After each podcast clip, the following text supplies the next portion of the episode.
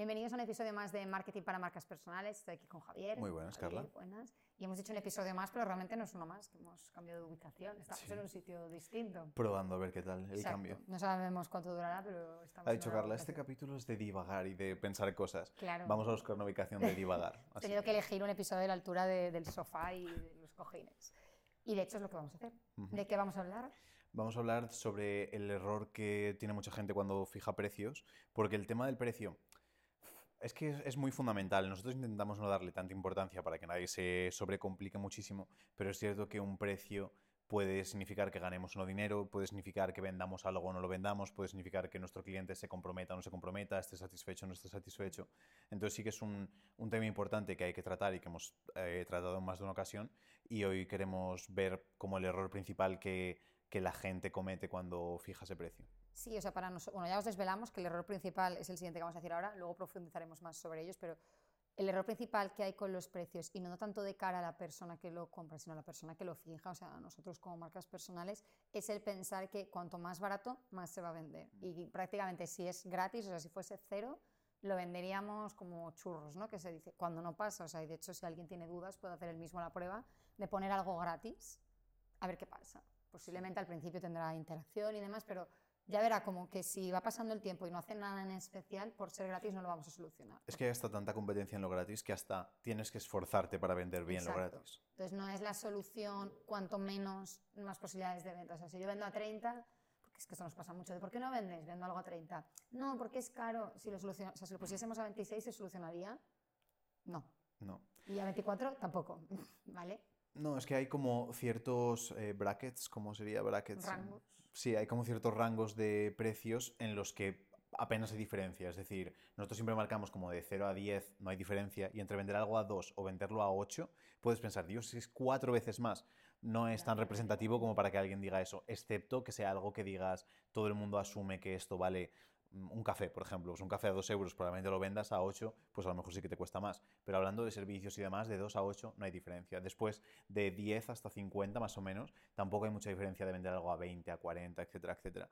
Lo que pasa es que hay mucha diferencia en la rentabilidad que te puede aportar una cosa u otra, porque de vender a 10 a vender a 40 estamos hablando de que si tienes 10 clientes estamos hablando de 100 euros o de 400, que si nos metemos en tema de publi y demás puede dar mucha diferencia, pero la diferencia no va a ser tan significativa, es decir, por venderlo a 10 no vamos a vender 40 y a 40 vamos a vender 10, que digas se me queda igual, pero es que aún así fatalísimo que dijeses, oye, es que pasa, es que tienes que atender a 40 clientes en comparación con atender a 10 en ese caso. Entonces, casi nunca la opción es bajar el precio, excepto que alguien diga, no, es que yo estaba vendiendo cafés a 1000 euros y no vendía ninguno. Nosotros somos, hay gente que es partidaria de decir, todo el mundo puede vender a 50.000 euros, no sé qué, porque hay que buscar el valor. Y digo, "Mm, no. He visto precios muy heavies, siempre pongo el mismo ejemplo porque es el que más me llamó la atención cuando empecé con algún coach que tenía una clienta que era eh, una mujer que vendía mil euros un curso de cómo eh, machear colores, cómo conjuntar un color con otro en la industria textil, tal y cual, y era mil euros eso. Pero claro, tú piensas mil euros para eh, saber cómo conjuntar colores, carísimo, y aún así lo vendía. Pero es que esa persona probablemente no lo podría vender a 50.000 euros eh, esa misma formación, igual que si te gusta hacer, pues tenemos a, a Ana, la clienta de los jabones, pues enseñar a hacer jabones muy bien, pero 50.000 euros por aprender a hacer jabones probablemente no te los pague nadie. Entonces hay que entender esa parte de los precios, pero, pero no pensar que por hacerlo más barato vamos a vender lo máximo, porque aunque vendas un poco más, normalmente nunca va a hacer que, que la facturación sea exactamente la misma.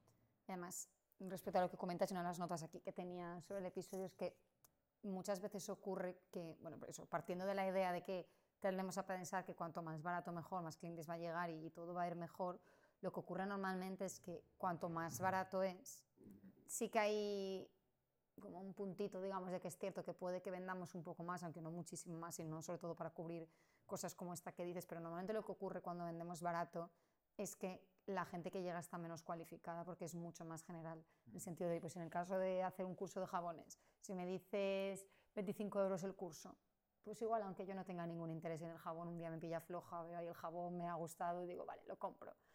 ¿Qué va a pasar? Que posiblemente no lo aplique, posiblemente no haga nada, no haré ningún testimonio, no seré un cliente activo y a Ana en este caso no le habrá valido para nada más que para los 25 euros mi venta. En cambio, si ya veo que vale 1000 y se me acaba de ocurrir, igual digo, bueno, voy a ver cotillar un poquito más a esta mujer, voy a ver si me gusta, voy a indagar por mi cuenta, voy a ver si tiene otras cosas y ya más adelante, si el interés sigue, lo compraré entonces. Bueno, esto que queremos decir que normalmente cuanto menor es el precio, menor es la implicación de la persona. Por supuesto, si es cero, mm, la implicación lo más probable es que sea cero. Que luego si hay gente que hace retos y cosas de estas gratuitas que funcionan bien, no funcionan tan bien, lo primero. y lo segundo es que es anecdótico. O sea, la idea un poco con la que nos tenemos que quedar es que en reglas generales, cuanto más paga la persona, mayor va a ser su compromiso porque mayor va a ser el valor que vean lo que está haciendo. Es que eso es importante porque va unido el precio, va unido al compromiso que tiene la persona y el compromiso va unido al valor que la persona percibe con, con, lo que está haciendo. Entonces, al cobrar por algo nuestro más, la gente va a entender que es mejor. Y esto nosotros lo hemos hecho porque normalmente cada vez que creamos algo, vamos partiendo desde un ticket mmm, reducido cuando hacemos ciertos experimentos y luego vamos subiendo. Y eh, obviamente vamos modificando cosas, pero cosas que ahora a lo mejor estamos vendiendo a 2.000, a 3.000, a 5.000, hubo una época en la que lo vendíamos a 200, 300 y la gente entendía que tenía un valor de 200, 300 y el compromiso era de 200, 300. Y la gente que lo coge ahora, el feedback y, la satisfacción es mucho mayor porque el compromiso es mayor y porque el valor que perciben de, de ese compromiso y de ese producto es mayor aún. Entonces, hay que tener en cuenta siempre el hecho de que para nosotros y para mucha gente, sobre todo cuando estamos llegados a negocios o demás, que el precio adecuado para que un cliente valorase al máximo lo nuestro es todo el dinero que tiene en la cuenta del banco. ¿Tiene en la cuenta del banco 10.000 euros? 10.000 euros. ¿Tiene 5.000? 5.000. Eso sería lo maravilloso, porque eso quiere decir que es un eh, voy con todo a eso. Entonces la persona va a entender, vale, esta es como mi última carta, la voy a valorar, me lo voy a tomar en serio, etc. Y esto es lo mismo, mira, cosa anecdótica, sí se puede unir más o menos, pero que yo nunca entendía, digo, ¿qué sentido tiene en los restaurantes de superlujo ponerte una única ración, ¿sabes? Como una cucharada de un plato. Y, y, digo, con lo que a mí me gusta comer, cantidades, todo esto, vengo del norte, que es todo cantidades gigantes. Pero luego un día fue comiendo marisco, no sé qué, que me comí la primera gamba o lo que fuese y dije, joder, qué buena está. Y la segunda está buena, pero no tanto. Pero cuando llevas 15 o 20 o 30, dices, eh, ¿sabes? Ya es un poco comer por comer. En cambio, si comes solo una, te quedas con las ganas, el deseo y esto demás. Pues lo mismo, cuando sabes que es esto y no hay otra cosa, sabes que lo, lo, miras, lo disfrutas, lo entiendes, lo aplicas, lo llevas todo a la perfección. En cambio, si es eso, pues algo de 20 euros, pues a lo mejor lo compro, lo dejo por ahí aparcado y ni le presto atención. Entonces es muchas veces la diferencia y no para todos los nichos sirve, pero en muchos casos que la gente entienda, eh, ojalá le pudiese cobrar a esta persona todo el dinero posible para que realmente haya un compromiso y entonces realmente consiga esa transformación que, que intento conseguir con mi servicio, con mi producto.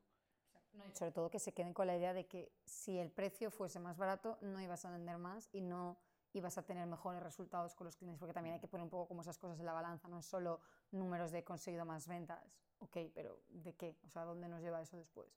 Que esto se une un poco con giro de repente en el episodio de low tickets, ¿qué, ¿qué, cabida tienen un poco en todo esto? Sí, porque nosotros, a veces la gente dice, ostras, ¿y por qué eh, os enfocáis en, eh, en, comunicar o enseñar un tipo de estrategia y luego vosotros utilizáis otra que parece que va en contra? Y nosotros siempre lo decimos, es que el low ticket no se crea para ganar dinero. Es decir, el low ticket, en nuestro caso lo hacemos muy bien, entonces nos da dinero. Todo funciona perfecto. Pero lo suyo es que el low ticket siempre va pensado en eh, no ganar dinero. El otro día lo hablaba con la señora que me dice, pero claro, con el librito azul llegaste a ganar algo de dinero y digo, el librito azul a lo mejor perdimos 6 o 7, 8 mil euros en todo el proceso, a pesar de que la gente pagaba, pero porque eh, lo suyo era todo lo que hacíamos después. Entonces, de ese librito perdimos, imagina que invertimos 12.000 euros o 15.000 euros y de ahí perdimos 6.000 porque no se recuperaron con los pagos, pero después por detrás de clientes, otras cosas, etcétera, pues salieron más de 100.000 de beneficio. Entonces es la idea del low ticket, es la idea de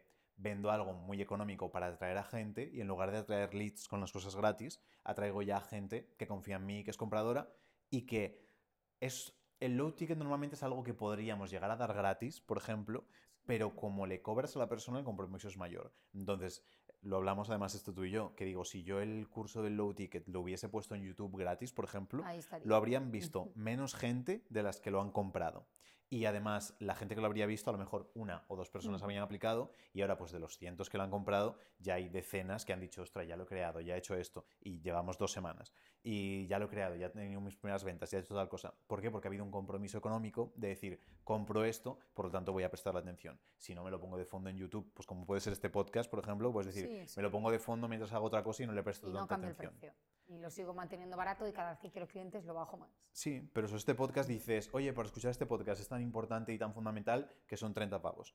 Le cobras 30 euros a la persona, no escucha el podcast ni ve el podcast igual que si es gratis y ya está. Le prestaría muchísima atención. ¿Y qué pasa? Que hay mucho contenido gratuito, entonces ya asumimos que casi todo el contenido gratuito es mm, de valor reducido Sí, y no le prestamos tanta atención. En cambio, cuando llegas a pagar por ello, sientes que probablemente tenga más valor el... que no tiene por qué, pero sientes esa percepción. Entonces, con nuestro low ticket lo que hemos hecho es eso, el, el crear un low ticket para que la persona pueda entender el concepto del low ticket en sí, cree el suyo y entienda, vale, hago un low ticket, lo vendo a 0, de 0 a... Yo les recomendaba de 0 a 10, pero hay Pero gente que lo están haciendo sí, está- de 40 a 50 y lo están vendiendo bien, pero es con la percepción de el low ticket no me va a dar dinero porque aunque consiga voy a decir y va a sonar mal, pero aunque venda algo a, 100 a 50 euros y venda 100 son 5.000 euros, que te aseguro que de esos 100 clientes vas a poder sacar muchísimo más dinero que los 5.000 euros Ujú. en sí. Entonces no es con la idea de voy a ganar dinero con el, con el low ticket, sino con la gente que está satisfecha después de haber usado mi low ticket y voy a seguir trabajando, ahí es cuando puedo cobrar esos tickets más altos y es cuando resulta mucho más rentable. Que lo hablábamos antes, que de una persona que paga los 26 euros que vale nuestro máster en low ticket, que ya ha habido varias personas que han pasado abriendo el apetito, por ejemplo, que son 500, y es muchísimo más rentable, es decir, hacen falta que son 20 ventas del otro para igualar a una de, de eso. Entonces es un poco la estrategia. Y metemos spam un poquito, que el que quiera es javierdesanpedro.com barra MLT de Master Low Ticket. Y bueno, Carla deja también el link por aquí debajo para, para entrar. Y son 26 euros y es súper útil en el sentido de que creas un low ticket estructurado y estratégicamente para que después la persona pueda pasar a, a los siguientes niveles. Porque una cagada, podríamos hacer un vídeo de cagadas de low ticket. Vale. Pero- Con otro nombre, pero vale. Sí. Una cagada muy grande con el low ticket es que la persona lo compra y se siente tan satisfecho que no le hace falta lo siguiente. Exacto. Le hablamos en Abriendo el Apetito, que Abriendo el Apetito se llama así también por Mm. eso, pero hablamos de que el low ticket es un abrebocas, que no puede servir para eh, hacer que yo pida menos de la carta cuando voy a un restaurante, sino que puede ser pues ese vermú que me lo tomo y digo, ay, pues ahora me noto Ujú. mejor. El otro día viendo una serie hablaban, decía, la happy hour, la hora feliz, es una estafa porque eh, te emborrachas barato, pero luego te quedas más tiempo porque ya estás borracho, ya no piensas más y quieres más y, em, y Ya los pagas a precios normal. Pues lo mismo, el low ticket tiene que ser un algo que cuando la persona lo tome diga, ostras, se me ha abierto más el apetito y ahora quiero más cosas. Si fuese lo contrario, creo que el ejemplo que ponía por ahí era, si voy a vender agua y mi low ticket son 5 litros de agua para que beba una persona, Eso están abriendo el apetito. Vale, hecho, pues este eso. mes. Si, si me bebo 5 litros de agua y le digo, ah, genial, pues ahora te quiero vender 50 litros, va a ser, pero ¿qué quieres que explote? No, no tiene sentido. Pues a lo mejor le vendo unos cacaos con sal, se los come y dice, ostras, qué bueno, pues ahora me apetecería agua. ¿Tienes también? Sí, mira, 5 litros a 50 euros, lo que sea. Entonces es un poco la estructura que tenemos que seguir. Exacto, y con esto nos apuntamos el de cagadas para el próximo y listo. Con esto es todo. Nos vemos en el Hasta la siguiente, Carla. próxima.